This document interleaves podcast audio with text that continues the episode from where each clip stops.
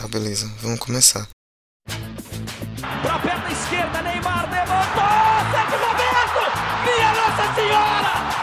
O impossível aconteceu, meu Deus do céu! Gol!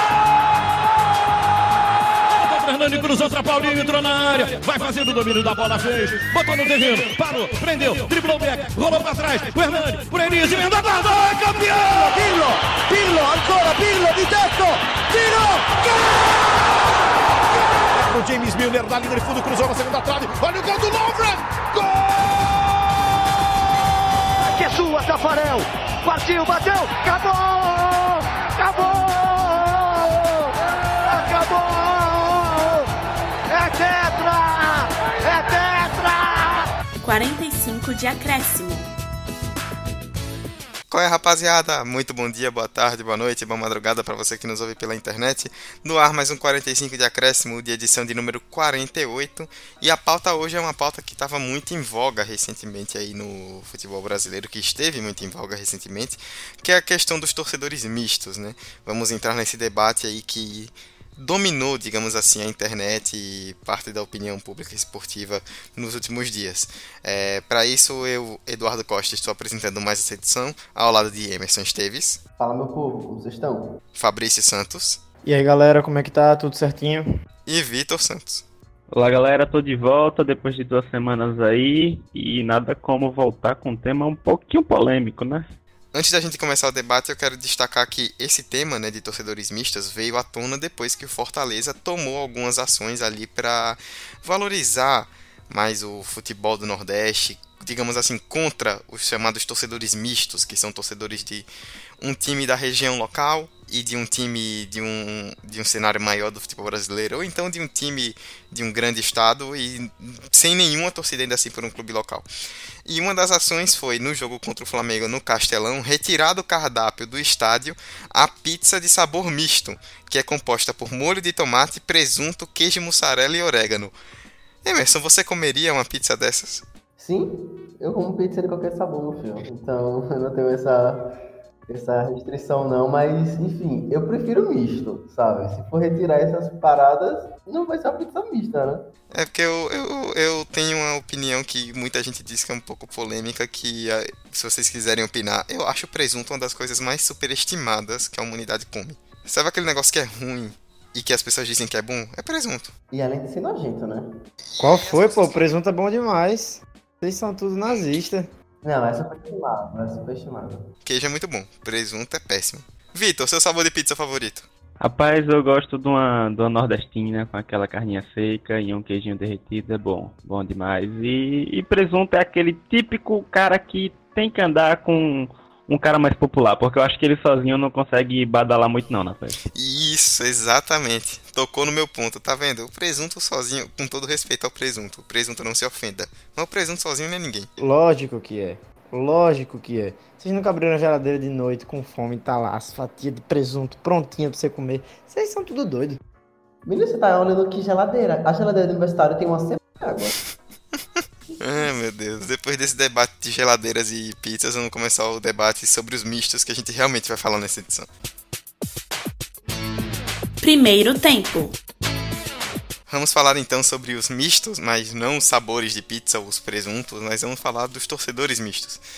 O debate, como eu falei, ficou bastante em voga recentemente quando o Fortaleza e a sua torcida tomaram algumas medidas ali no jogo do Flamengo, no jogo contra o Flamengo, né, no Castelão, recentemente pela 26ª rodada do Campeonato Brasileiro, que vão, digamos assim, contra os chamados torcedores mistos, aqueles que eu já citei recentemente. Citei na abertura, né, na verdade, o que é o torcedor misto, como se define, digamos assim. E esse termo torcedor misto, ele tem sido muito usado recentemente, principalmente aqui no Nordeste ou no Norte também, pra, de forma um pouco pejorativa, né, para você julgar as pessoas que torcem para times de outra região e que não torcem para times locais. E a gente vai opinar sobre isso. Mas antes da gente falar sobre esse movimento do Fortaleza, o que é que nós pensamos, nessa primeira parte é importante a gente fazer um, uma contextualização histórica, Emerson. Vou começar contigo. Para a gente tentar entender o processo de formação desses mistos, né? Nós vemos muito isso, em especial aqui na região Nordeste, houve uma influência da mídia muito forte durante o tempo. E existe toda uma contextualização para a gente tentar entender como é que esse fenômeno acontece por aqui. Então, cara, eu acho que o processo de formação desse torcedor misto aqui no Nordeste é, caminha muito junto com o processo de disseminação dos meios de comunicação, televisão, rádio, por aqui pela região é, a gente recebia esse sinal que vinha do eixo sul-sudeste, principalmente Rio de Janeiro, encabeçado pela Globo. Então, assim, durante muito tempo, o torcedor nordestino ele se informou unicamente pela TV aberta, pela Rede Globo, recebendo jogos, conteúdo, informação da Rede Globo e com esses times que vinham de lá. Então, acho que, a princípio, a gente já pode pontuar isso. Por exemplo, eu levando para minha para minha vivência, assim, minha vida toda é, foi a base da parabólica. Acho que é uma realidade de muitos nordestinos. E a parabólica, o sinal vem do Rio de Janeiro. Então, a gente assistia jogos do Rio de Janeiro, assistia os programas do Rio de Janeiro. A gente não consumia, eu não consumia nada da Bahia, por exemplo. Agora que minha cidade é 200 quilômetros de Salvador, perto. Então, já rola essa forma de absorção e de proximidade, sabe? porque o time local se torna um perto que está meio distante, porque a gente não consome ele. Eu não sei o que os meninos acham, mas eu acho que tem muito a ver com esses, com esses meios de comunicação que acabou é, pro, pro, promovendo esses times do eixo em detrimento dos times do, da região Nordeste, mas uma nova onda e um novo movimento tem surgido nos últimos anos que pode quebrar um pouquinho essa lógica.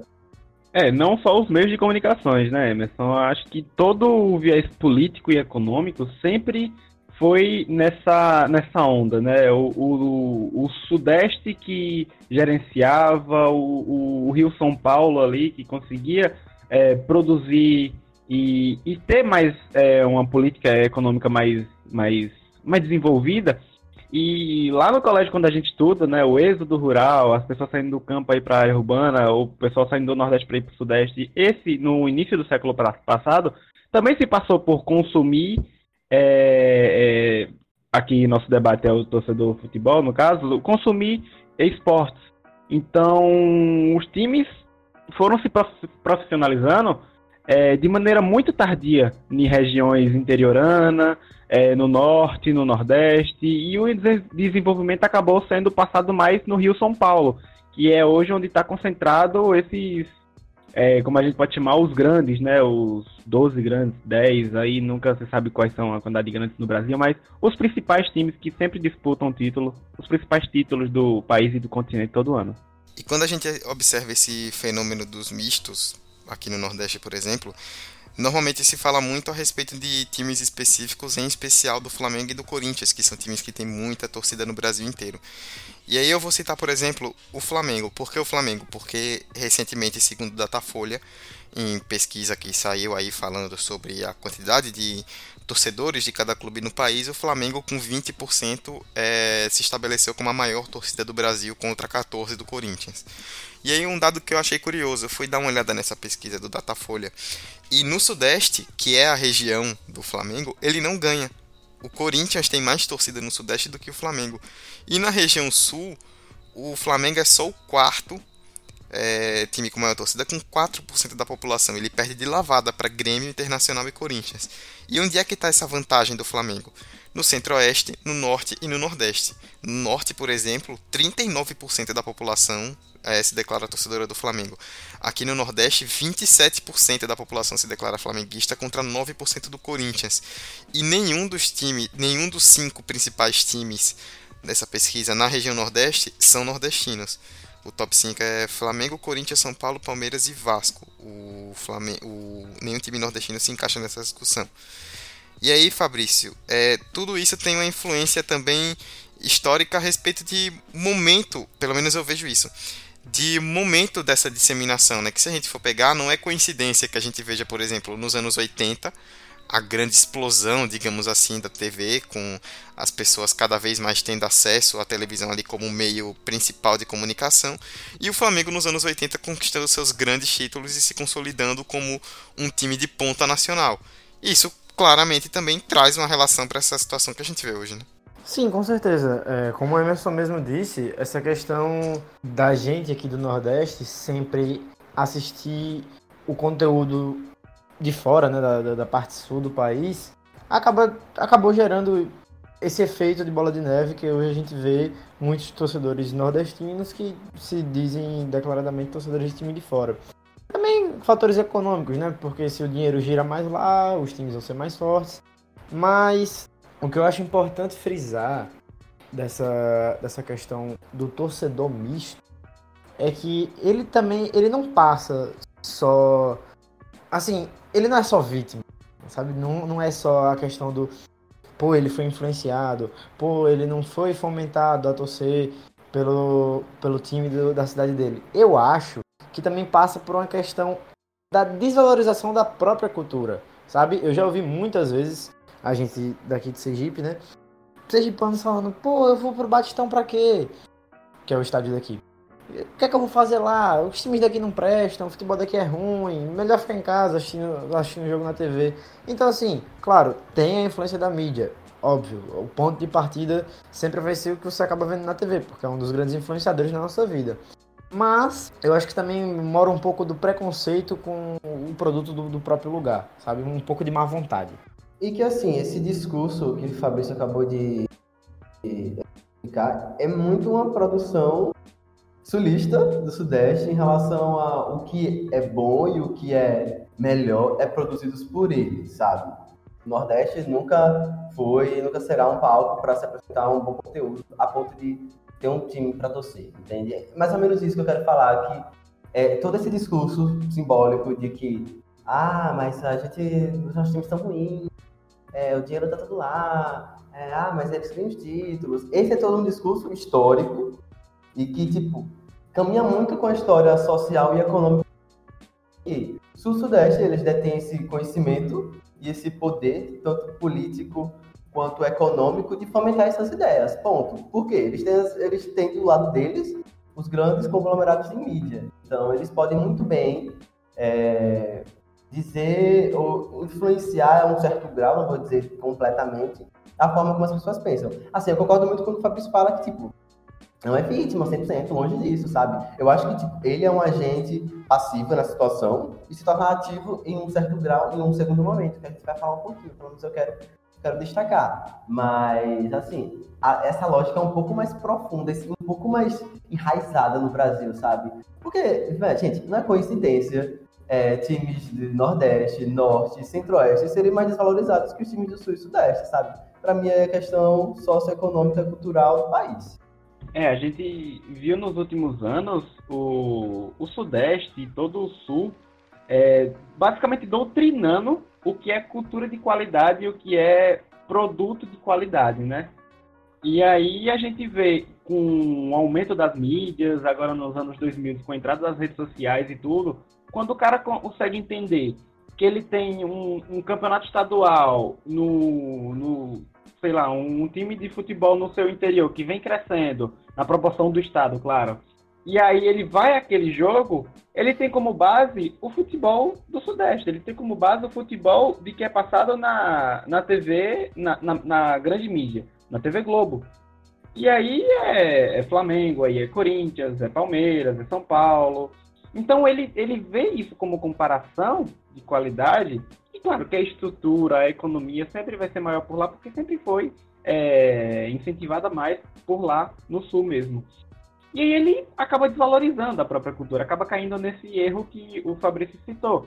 E aí é onde entra o tudo que onde entra tudo que está enraizado mesmo. O Emerson usou a palavra boa, enraizado. Acho que isso está muito enraizado e eu, eu separei aqui, estudando essas pautas, acho que duas características que é basicamente um pouquinho do que a gente já comentou aqui é, sobre a formação desses torcedores mistos, que nada mais é do que a cultura e o costume de, dos pais que passam a cultura de torcer para determinado time para seus filhos, como todo pai fã de futebol faz isso. A gente hoje é que está aqui, mas se um dia a gente for pai, vai passar isso para nossos filhos e tal. E, consequentemente, é bem provável que a gente passe o, o nosso time e, enfim. E a motivação local. E aí, quando a motivação local é desproporcional a um nível absurdo, por exemplo, futebol sergipano, que no desproporcional, no nível absurdo do futebol do Sudeste e Sul, aí o cara sergipano fala e olha, velho, eu não, eu não quero isso aqui não, eu quero aquilo lá. E aí ele acaba caindo nessa armadilha, mas enfim, vamos, vamos seguindo. Vou usar como exemplo a principal emissora do Brasil, que é quem detém basicamente os direitos das transmissões de futebol por aqui em monopólio e que foi grande responsável por esse incentivo há muitos anos, como nós já citamos.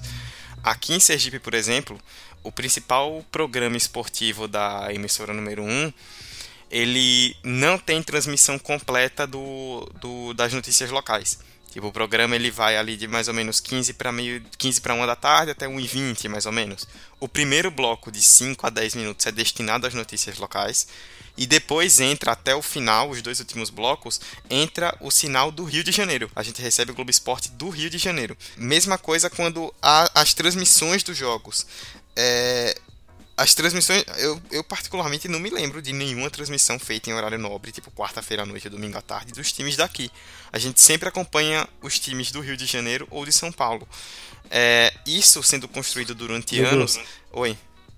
Já teve Sergipe Vitória em 2014. 2014, Copa do, Copa do Nordeste. Sim, verdade. Só que ali era um jogo da TV Bahia que foi retransmitido para cá, né? Tipo, não foi daqui da, de Sergipe que partiu a transmissão.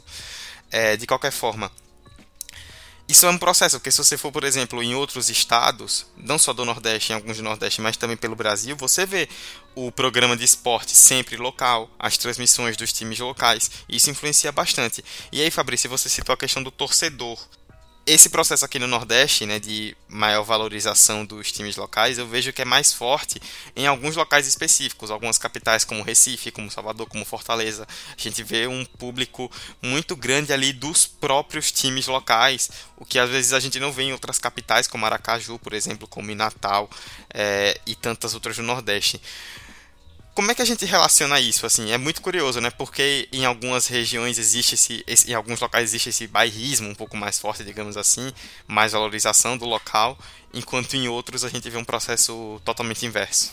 Cara, eu acho que é importante a gente frisar antes de qualquer coisa que essa questão de um time grande dentro de um país ter muitos torcedores ao redor do país inteiro não é exclusividade do Brasil, né? Por exemplo, na Inglaterra, o Manchester United tem mais torcida que certos times na própria cidade dos times, sabe?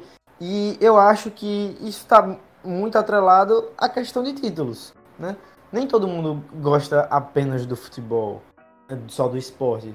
A galera gosta de vencer. É, a gente toma como exemplo o que está acontecendo com confiança aqui no nosso estado agora. Está em ascensão, subiu da Série C para a Série B e emplacou jogos e mais jogos com o estádio lotado. Há cinco anos isso era impossível.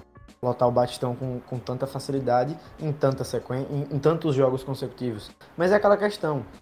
Esses times que você citou, de Recife, de Salvador, de Fortaleza, historicamente, também pela força econômica do. Como, como a Emerson disse, né, a questão socioeconômica. Se é, o Rio de Janeiro se sobrepõe a Pernambuco, mas Pernambuco se sobrepõe ao Piauí, né? E também se sobrepõe ao próprio, próprio nosso estado, Sergipe. É uma questão de visibilidade a partir das conquistas, né? Os, os times não estão ali à toa. O Bahia é, é bicampeão brasileiro. O esporte, pela CBF e pela Justiça, é campeão brasileiro de 87. Então, são clubes que tiveram títulos, tiveram coisas para chamar a atenção do público local para dizer, opa, eu tenho uma coisa aqui na qual eu possa me prender, que não vai ser só campeonato estadual. Né? Porque por mais que antigamente o campeonato estadual tivesse um charme maior, ser campeão brasileiro é muito melhor. Né? Então eu acho que é, tá muito ligado à questão do título, a questão da força que uma grande conquista gera. E aí é um momento curioso porque a gente acaba entrando querendo não numa dicotomia, né, do que você até falou no começo, tipo, o time ganha títulos porque a torcida apoia ou a torcida apoia porque o time ganha títulos? Tipo, é muito difícil a gente ter uma resposta exata para isso. Né? Eu acho que é uma relação mútua, sabe?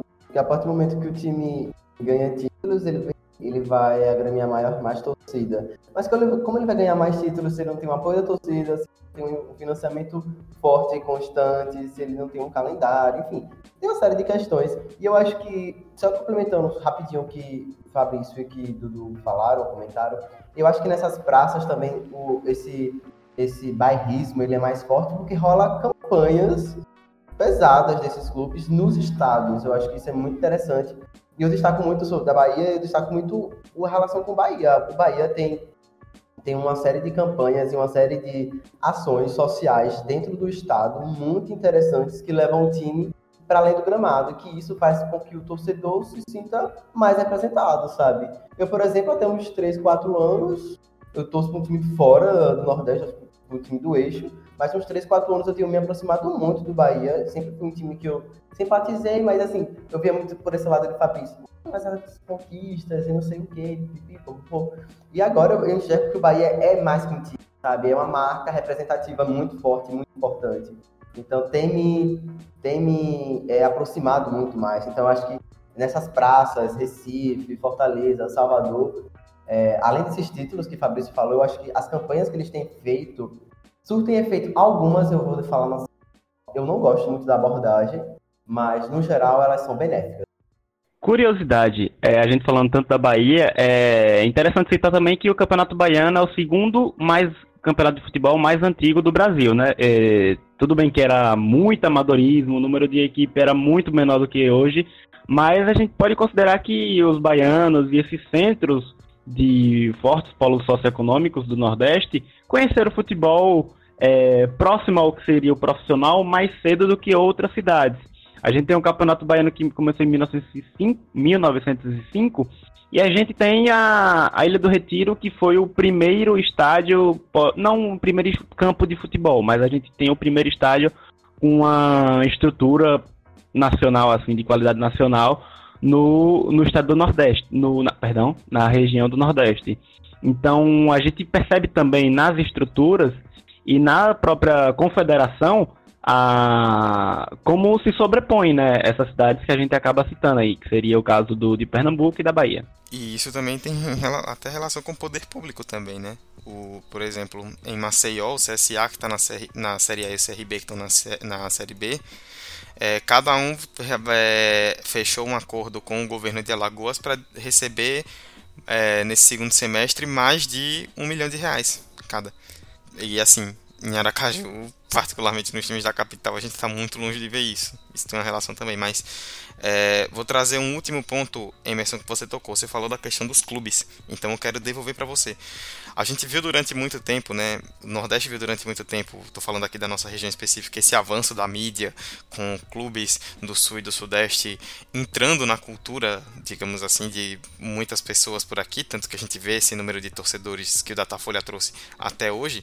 E durante muito tempo se criticou, e isso é algo que eu falo também, é a questão dos clubes eles não terem aberto os olhos para isso, né? De que eles viram essa questão acontecer e não tomaram ações, não tentaram prevenir isso de alguma forma, não que eles fossem mudar radicalmente o cenário, mas é, não contribuíram nesse sentido. E agora a gente está vendo, você citou Bahia com algumas ações, eu falei do Fortaleza no começo, que foi quem gerou todo esse debate, também Ceará, CSA, todos os outros principais clubes do Nordeste, cada vez mais engajados nesse sentido de tentar reforçar um pouco do, olha, nós somos nordestinos e nós temos o nosso time para torcer. Você enxerga que essa questão dos clubes não terem não terem feito tanto historicamente nesse sentido também pesou para que a gente chegue nesse estado? Olha, é uma pergunta complexa que rende várias respostas. Eu acho que eu vou dar uma resposta sim, não é verdadeira para todo mundo. Mas eu acho que os clubes não perceberam, sabe? É, não, não, é, um, não é uma situação que é, assim, é perceptível porque nota que a torcida meio que tem um time que é, se aproxima mais e que é mais próximo e tudo mais. Mas o que eu quero falar é que é um processo invisível, assim, de, de aproximação com esses times em decorrência de todos esses processos que a gente já falou aqui. Mas, assim, eu acho que os clubes, eles, em um certo grau, eles demoraram em conquistar essa torcida, apesar que certos clubes já movem ações há um bom tempo já para reconquistar ou para reforçar esse, esse apoio do torcedor nordestino.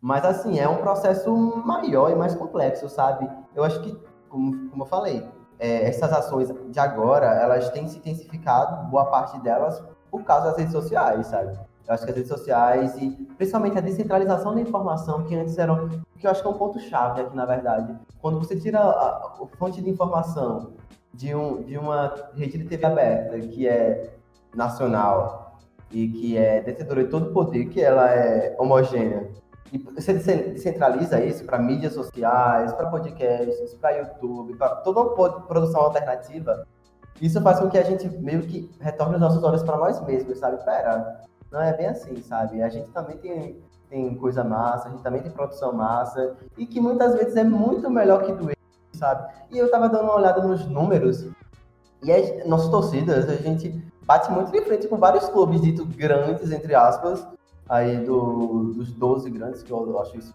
estúpido. Mas, assim, é, é um processo bom, acima de tudo bom. Algumas abordagens eu acho um pouco problemáticas, hostis demais, mas que eu entendo por toda uma xenofobia que a gente enfrentou e enfrenta diariamente é, com esse pessoal do Sul. Mas assim, os clubes, eles se calaram num determinado momento, se omitiram, mas por não saber exatamente o que estava acontecendo. Mas agora eu acho que a Jeripoca vai piar. É, regressão, acho que não vejo não. A giripoca vai piar um termo excelente, bicho. Meus parabéns. Obrigado. Muito bem. Depois, depois desse termo maravilhoso, eu me vejo até obrigado a encerrar esse primeiro bloco, porque não tem como encerrar de uma forma melhor. E na segunda parte nós vamos falar da questão dos torcedores, né? Fabrício deu uma, uma palhinha aí já nessa primeira parte. Vamos nos aprofundar mais nisso. Nós temos visto, como o Emerson falou, uma mudança maior nesse sentido, uma tentativa de engajamento. Tivemos muita polêmica depois da questão Fortaleza e Flamengo. Vamos falar sobre isso agora na segunda parte. Segundo tempo. Nessa segunda parte vamos falar das questões aí que envolvem os torcedores, né, especificamente, é, principalmente depois do que aconteceu no último dia 16, né, na última quarta-feira, dia 16, uma semana atrás, esse podcast está saindo na quarta-feira, dia 23. O que aconteceu? Flamengo e Fortaleza, né, no caso Fortaleza e Flamengo se enfrentaram em Fortaleza pela 26ª rodada do Campeonato Brasileiro e a torcida do Flamengo teve direito ali a uma carga de ingressos equivalente a, se eu não me engano, 15 mil ingressos ali da Arena Castelão, que foram vendidos rapidamente, a torcida ia anunciando nas redes sociais que iria lotar e que iria fazer uma grande festa, porque o Flamengo tem muita torcida no Nordeste, como nós já falamos no primeiro bloco. E aí o Fortaleza, em contrapartida, ele desenvolveu ações para tentar valorizar o torcedor local em detrimento desses mistos que nós citamos na primeira parte como a gente falou na introdução, a questão da pizza, que gerou o nosso grande debate a respeito de presunto, e também um mosaico que foi feito na entrada de, em campo das duas equipes, em que aparecia um Cristo Redentor com a torcida do Flamengo e que logo depois vestia um chapéu de cangaceiro e a camisa do Fortaleza, né, para valorizar o que é local. A torcida do Fortaleza e outras torcidas do Nordeste parabenizaram a ação, dizendo que é isso mesmo, que tem que valorizar os clubes locais, enquanto torcidas de clubes de fora, principalmente do Flamengo, né, já que o jogo foi contra o Flamengo, reclamaram, falando que isso é, era uma questão de preconceito, que você estava discriminando, digamos assim, nordestinos que torciam para clubes de fora e que todo mundo tem a opção de torcer para quem quiser. E aí, isso tudo gerou um grande debate que fez com que nós entrássemos nessa discussão também. É, Fabrício, a gente tem visto, antes de a gente comentar a respeito disso, né, do que um torcedor de um acha, do que o outro acha, é o que a gente comentou no fim do primeiro bloco, né?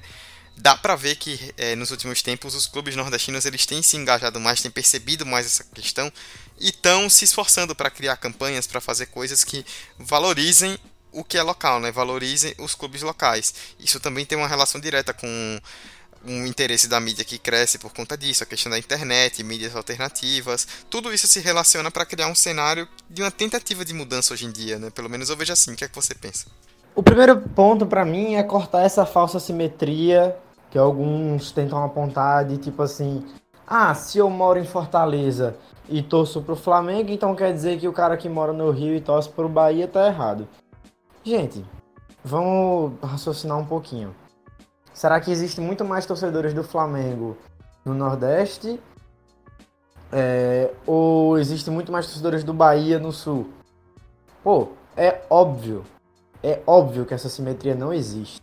Né? Então esse tipo de comparação para mim não faz sentido nenhum. Até porque se o cara mora fora do Nordeste e torce para um time daqui, muito provavelmente ou ele tem algum parente aqui, ou é um fato muito marcante, não é por conta dos fatores padrões que se formam um torcedor misto. A gente tem que ter essa noção. É muito importante que os clubes estejam tomando essa posição que eles vêm, que eles vêm tendo há algum tempo, né? porque ajuda ao próprio torcedor do próprio time perceber que, em caso dele ser misto, porque assim, eu vou dar a minha própria experiência. Eu torço para um time daqui e para um time de fora. Mas o meu time daqui é a minha prioridade anos luz ao time de fora, sabe? Porque eu acho que o torcedor que fica incomodado, o torcedor nordestino, que fica incomodado, porque as pessoas acham ruim que ele é misto, ele tem que ter um pouco mais de noção que o fator dele estar tá priorizando um time de fora, por mais que ele tenha todas as suas razões do mundo e uma paixão. Eu acho que a gente nunca pode estar dizendo o que a pessoa tem que fazer ou deixar de fazer, mas ele precisa, no mínimo, botar a mãozinha na consciência e pensar: pô, talvez seria melhor se eu valorizasse um pouquinho mais a coisa que está aqui no meu estado. Porque, até como a Emerson disse, a gente já sofre tanto preconceito, a gente já fica tão de lado. Acho que, pelo menos no futebol, a gente devia ter mais noção do parâmetro geral do Nordeste. Então, é, vamos lá. Eu tinha falado no outro bloco que eu, eu entendi a abordagem das alguns mas eu não concordava muito bem com a forma que elas eram feitas. Eu acho que essa do Fortaleza é um bom exemplo da forma que eu não acho sadia de fazer. Porque ao mesmo tempo que você condena que torce para outros clubes do Sudeste e além do próprio clube da região, você afasta ele, porque você trata ele de uma forma tão hostil e de uma forma tão. Mano, olha o que você tá fazendo, você não tá valorizando sua região, você não é gente. Calma, vão. Eu entendo, eu entendo. Eu... Porque durante muito tempo esses clubes, eles não estavam nem num espectro que é para serem torcidos, sabe? Então, é massa. Essa, essas campanhas de publicidade e marketing eu concordo com elas, mas a forma, principalmente da Fortaleza, eu acho um pouco hostil para tentar pelo menos. Beleza, vocês não vão conseguir torcer para mas pelo menos simpatizem, sabe? Consumam nosso, consumam nosso produto, comprem nossas camisas, vão no estádio. Tem uma série outras de formas de você contribuir para o futebol, sabe? Então, ao mesmo tempo que eu concordo, eu acho. Pera, esse, isso se aproxima muito do que o Fabrício falou, é paixão, não tem como você tirar de um dia para outro. Ah, agora você pegou, Emerson, você vai torcer pro time de Rio Real. Beleza, eu não vou torcer pro Rio Real Madrid. eu não vou torcer, sabe? então, é, só para retomar o ponto, eu acho que as campanhas são benéficas, eu concordo com elas no geral, mas eu me assemelho mais como modelos do que o Bahia costuma fazer, sabe? De uma, uma campanha que, por exemplo, o Bahia sempre faz que o Bahia não é o time da capital, é o time da Bahia, sabe? Não é o time de Salvador, ele é o time da Bahia. Eles saem todo dia, quando tem alguma cidade fazendo aniversário, eles vão lá, apostam. E, mano, quem é de uma cidade de, sei lá, 2 mil habitantes do sul da Bahia, lá no campo, se vê representado, sabe? Opa, lembraram de mim. Geograficamente pode nem estar perto de Salvador, mas rola essa, essa aproximação, sabe? Então acho que é muita abordagem. E, e eu acho que isso, essas campanhas são muito facilitadas por Fortaleza, por essa autonomia de gestão em relação à camisa, em relação aos produtos do clube, que é um ganho importante, porque antes, antes esses clubes, acho que o próprio CSA também tem isso, é, eram muito dependentes das fornecedoras, sabe? Quem produz as camisas e toda essa publicidade. Então, é ganho, mas vamos ver como está sendo feito, vamos tomar cuidado para não pra aproximar e, e não afastar ainda mais. É delicado, porque, por exemplo, eu vou dar o meu exemplo. É, pela primeira vez, eu fui acompanhar o Campeonato Sergipano local, eu sou natural de Sergipe, em 2018, ano passado. E eu me aproximei do Sergipe. Acabou que eu me animei porque o time foi campeão. Inclusive um ótimo, ótimo campeonato. Só que depois o time tem a Série D, acabou não se classificando. E tem o segundo semestre todo parado. Beleza, é, é legal acompanhar? É legal. Mas Cara, uma pessoa que é apaixonada por esporte, apaixonada por futebol, quer acompanhar, quer torcer, quer sentir a emoção do futebol, ele vai ficar o segundo semestre todo afastado disso. Enfim, eu só tô tentando olhar um pouco com a cabeça desse, desses movimentos antimistos. Vamos por partes. Então, velho, a pessoa que tá doida pro. É, apaixonada por futebol vai procurar torcer por alguém. E os que tá na mídia vai ser os times que estão é, do sul-sudeste, enfim. E aí isso também passa além de geração de pai para filho. Por exemplo, minha família toda é flamenguista, então, cara, e tipo, velho, futebol é paixão, futebol é alegria, futebol é diversão. De estresse já basta os resultados ruins quando seu time é eliminado. Então, é, não, não, é, eu acho que é muito válido a gente perceber a, o valor e a importância da cultura esportiva local. Sim, é válido. O Campeonato Sergipano tem um baita campeonato de futsal muito top. E tem, sim, um campeonato estadual bom também de acompanhar, e é legal. Mas isso não impede momento algum de você torcer para outros times, porque isso aí é basicamente você tentar censurar e tentando pegar termos extremos também. Censurar o, a, o, a opinião e o consumo da pessoa. E futebol não é isso. E além do que o próprio Emerson falou, isso você vai até assustar e afastar esses torcedores mistos de torcer para o próprio clube, de conhecer times da própria, do próprio estado. Eu apoio esses movimentos, mas é, é muito extremo como eles estão, tendo, estão sendo levados para quem acaba é, gritando na mídia. Ou é aquele cara extremo que, que vai falar que é totalmente contra e os torcedores mistos e que tem que torcer por, independente do que acontecer pro torcedor nacional, mas, velho, não é, não é assim. Enfim. Olha, vou ser muito curto. Eu não vou ser fiscal de time de ninguém. Quem quiser torcer para o cidade, torce. O clube do seu estado torce. O clube, enfim, do Acre, do Roraima, de Goiás, Rio Grande do Sul, enfim, torce. Porque não cabe a nós ficar ditando. É, é da Bahia, porque você não torce pro Bahia com Vitória. Eu não serei essa pessoa, sabe? Primeiro que fui educado pela televisão, fui educado pela minha família, muito, muito cedo é, trabalhar em São Paulo e tudo mais. Ficou um bom tempo lá, acabou se apaixonando pelo time, a família que morava lá também já apaixonada. Voltou e meio que a gente incorporou esse time pra, já na Bahia para torcer. E a gente nem via Bahia ou Vitória na televisão, na parabólica, então são uns 3, 4 anos que o Painho começou a assistir jogos do Bahia e que ele tem se aproximado muito, é o time que ele mais tem uma afeição no estado. Mas é isso, pô. Eu acho que os movimentos são válidos. Eu acho que a gente foi muito subalternizado. Os times daqui foram subalternizados, a nossa cultura foi subalternizada. Então, nada mais justo do que esse movimento de valorização da nossa cultura e dos nossos times. E que é válido, como eu tô falando. Mas vamos ver a forma como está sendo abordado para não acabar afetando a nós mesmos, sabe? Isso tem que ser um, um projeto, um, um processo de união, de unificação, mistos. Eu torço para um time daqui, de lá, beleza, mas continua comprando daqui, sabe? Continua vindo ao estádio, continua é, consumindo nosso produto. Massa, beleza.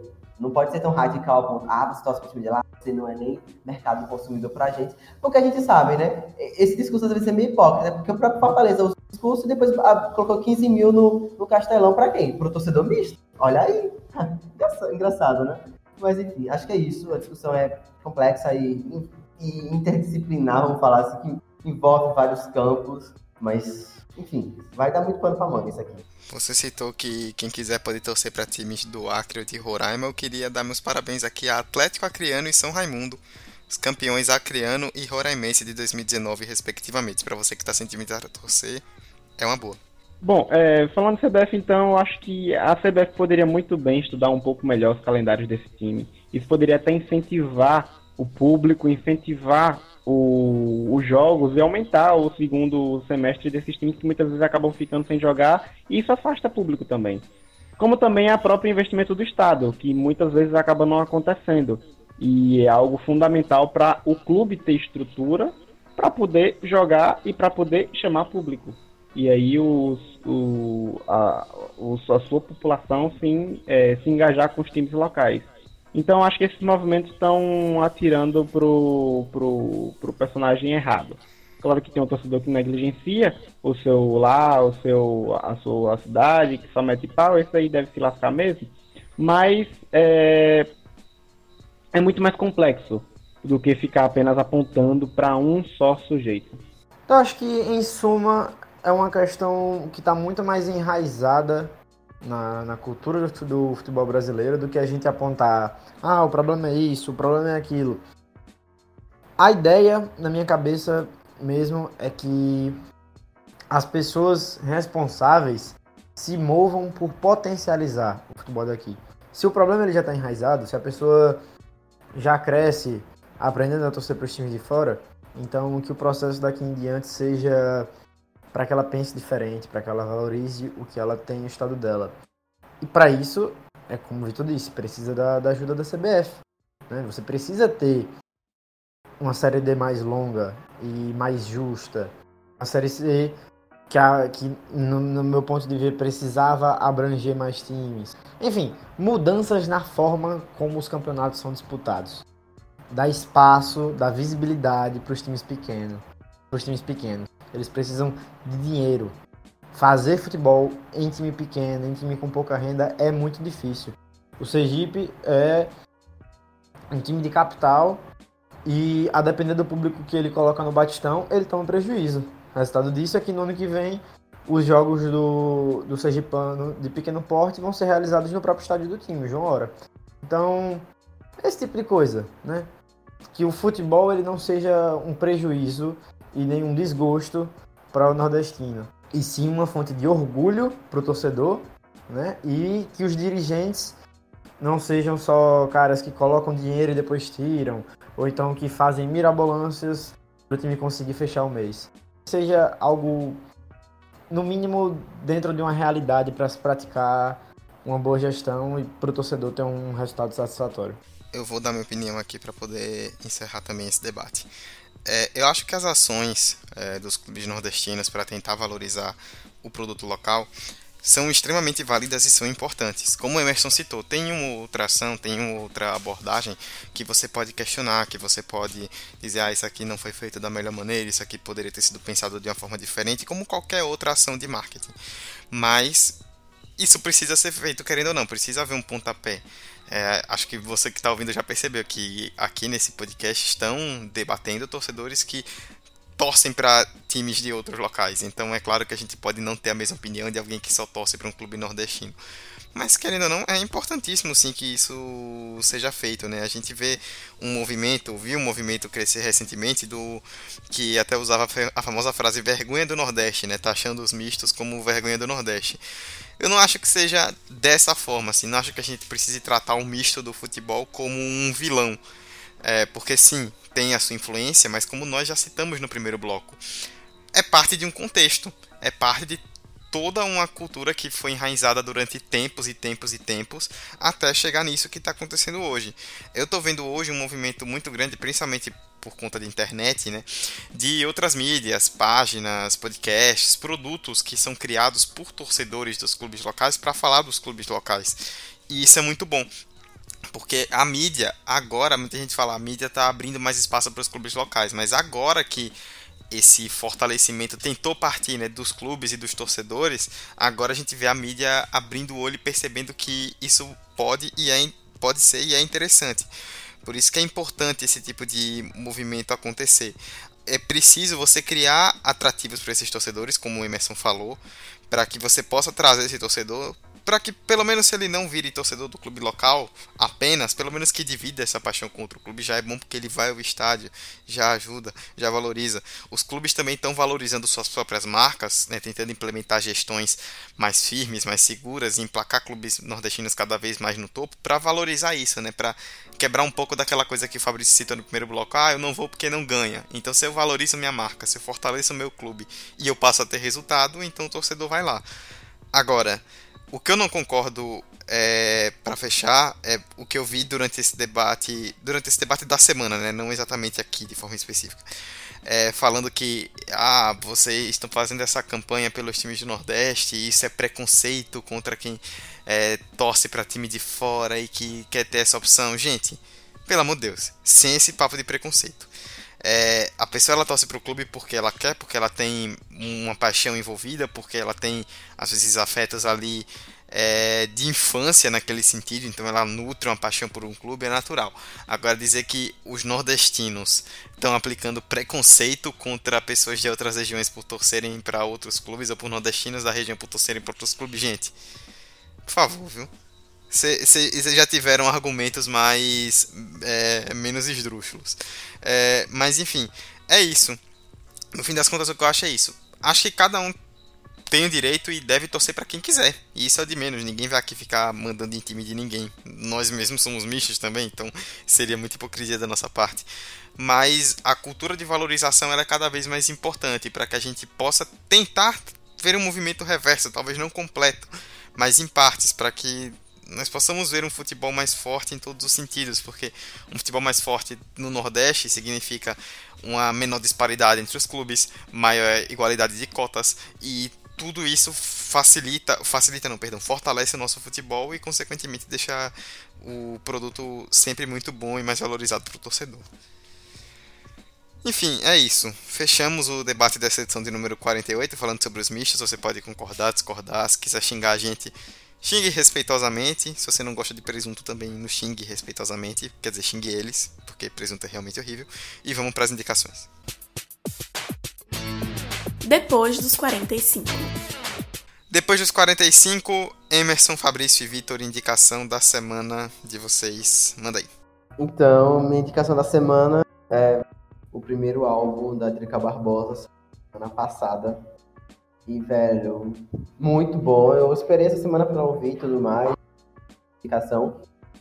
E o disco continua com letras muito políticas e necessárias e misturar o pop com rap, com R&B, aí tem um, um funk, enfim, é um disco muito bem feito, muito bem produzido, e eu acho que vale a pena a gente ouvir. É o Drica Barbosa, é auto-intitulado mesmo, homônimo, então tá nas principais plataformas de streaming, acho que tá no YouTube também, se não me engano. Enfim, ouça o Drica Barbosa. É, vamos lá, eu vou estender esse debate, e para você ouvinte, pega lá o misto, para poder comer um mistinho quente e gostoso, ouvindo o episódio 75 do Esquenta Bancos, que é Nordeste, os mistos e a liberdade de torcer. Que é um baita episódio do, do Esquenta Bancos, que também traz é, essa análise, destrincha muito bem o lado histórico de como foi feito, a origem desse. É, a origem histórica que leva esses torcedores mistos a existirem hoje. Então vai lá, senta e come o seu mistinho quente e gostoso, ouvindo Esquenta Bancos. Você tava doido para fazer essa pedra do misto quente podcast inteiro, né, bicho? Bom, eu vou fugir completamente do tema, então vou recomendar um artista que eu ando ouvindo muito. Na verdade, eu sempre ouvi, né? Pra você que curte rap e pra você que não curte também, dê uma chance. Orochi, artista do Rio de Janeiro, bem conhecido aí quem gosta de rap. É, uma dica de uma música para começar. Acende o isqueiro. E é isso. Vamos de dica musical. A minha indicação vai ser relacionada ao tema. É, a gente gosta de indicar normalmente podcasts, produtos, páginas, é, produtos de mídia como um todo que falem do futebol nordestino. E eu vou indicar o pessoal do Banho de Cuia, que é o podcast de futebol nordestino do Amplitude. A gente já divulgou aqui o de primeira do meu amigo Bruno, que é que fala sobre futebol feminino. E eu divulgo aqui o Banho de Cuia, que às vezes sai. Normalmente é, era para sair toda semana, mas às vezes sai, às vezes não sai. Tava um tempo sem sair recentemente, agora voltou. Mas é o podcast que fala sobre futebol nordestino do projeto Amplitude. É bem legal, ouçam um Banho de Cuia. O último episódio saiu agora no último dia 21 de outubro, segunda-feira, anteontem, para você que está ouvindo o podcast no dia, esse podcast no dia que ele está sendo publicado. Então, ouçam bem de Cuia, bem legal, vale a pena. É isso, encerramos o 45 de acréscimo de número 48. Espero que você tenha gostado. Se você concordou, não concordou, tudo bem. Está no seu direito, a concordância e a discordância são ótimas para o debate. Então joga aí os argumentos pra gente que vamos debater, vamos construir isso aí. É, as nossas redes sociais vocês já sabem, né? Arroba 45 de acréscimo no Instagram e no Twitter. O e-mail é 45 de gmail.com. Mande sua dica de tema, seu comentário, sua sugestão, é, sua crítica, seu elogio, como eu já falei, tudo que você quiser falar pra gente aí de maneira construtiva, estaremos ouvindo e respondendo. Estamos nos principais agregadores, como Spotify, o iTunes, que eu descobri hoje, inclusive, que parece que não falam mais iTunes, mas o da Apple. Google Podcasts e vários outros agregadores. Estamos hospedados no Anchor. É só pesquisar lá por nós 45 de acréscimo. Avalie bem o podcast para ficarmos bem sempre nos agregadores. E é isso. Ouça, divulgue e espalhe a palavra. É, você esteve com Eduardo Costa, Emerson Esteves, Fabrício Santos e Vitor Santos nessa edição. Emerson, valeu e até a próxima. Até a próxima, Dudu. Valeu, meninos, por mais um episódio. Essa é uma discussão bacana, ainda mais pra gente não passa por uma situação assim rotineiramente, por não torcer por. Ou não sei se torcedor misto, na verdade, né? Então a gente ouve muito e só tem aumentado e é bom que ela aumente. Pra gente é muito bom. É... E eu só quero trazer informação que o pessoal fica é, tem maior torcida no Nordeste, não sei o que. Assim, vale ressaltar que a, maior torcida do Brasil é não ter torcida. 2% brasileiros tem time. Então, vamos rever aí esse, esse argumento para embrasar que é, o Flamengo só, tem, só ganha no por causa do Nordeste. Ele não ganha ninguém porque tem time, tem, a maior parte das pessoas nem torcem. Esse é o nosso país de futebol, né? Até a próxima. É, que é isso aí. Ninguém gosta de futebol, não. Futebol dá só raiva e tristeza na vida. O negócio é gostar de Fórmula 1. Pronto, vamos mudar o podcast agora para Fórmula 1, é? Vamos, vamos fazer um podcast de Fórmula 1 agora. Oh, meu Deus. Um ouvinte, você. Semana que eu mais respeito aqui, por favor, viu? Não, já, não, já entramos nessa discussão antes. Não vamos entrar novamente. Por favor. Obrigado. Me poupe, se poupe, nos poupe. É, Fabrício, até semana que vem, viu? Valeu. Valeu, Dudu. Valeu, Emerson. Valeu, Vitor. E muito obrigado a você que nos ouviu até aqui, como sempre. É, satisfação uma vez fazer esse episódio falando do Nordeste, da nossa terra, mostrando que temos valor, né? Muito importante. E é isso. Muito obrigado pela audiência sempre. Satisfação participar deste podcast maravilhoso. Um abraço. Boa, valeu. Vitor, até a próxima, viu? Valeu, bicho. Abração, Dudu. Abração, Emerson. Abração, Farbis. Mais um baita episódio. É, foi bom voltar nesse episódio tão polêmico, mas que foi debatido de maneira muito leve aqui no 45 de acréscimos. E até a próxima. Grande abraço a você, ouvinte. E cheiro. Eu gostei dessa animação de Vitor para dar um abraço. É abração, gente. É, cara, é para encerrar no mais alto astral possível, né, bicho? Parabéns, você conseguiu. Valeu, valeu, valeu. Se esse for o seu objetivo, deu certo.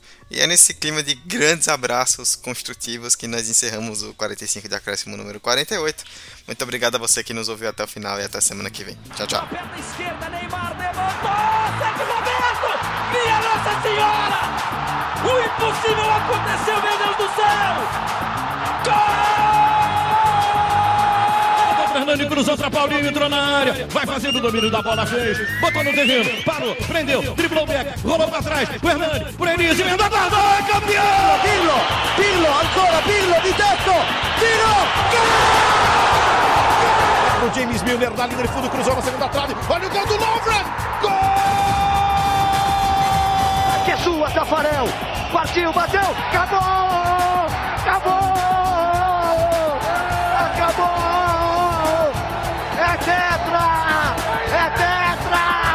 45 de acréscimo.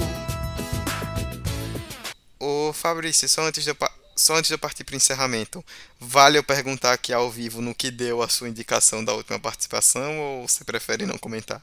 Não. Tudo bem. Poxa, o ouvinte tá sedento, velho. Pois é. Boa notícia. Esse podcast foi editado por Hector Souza.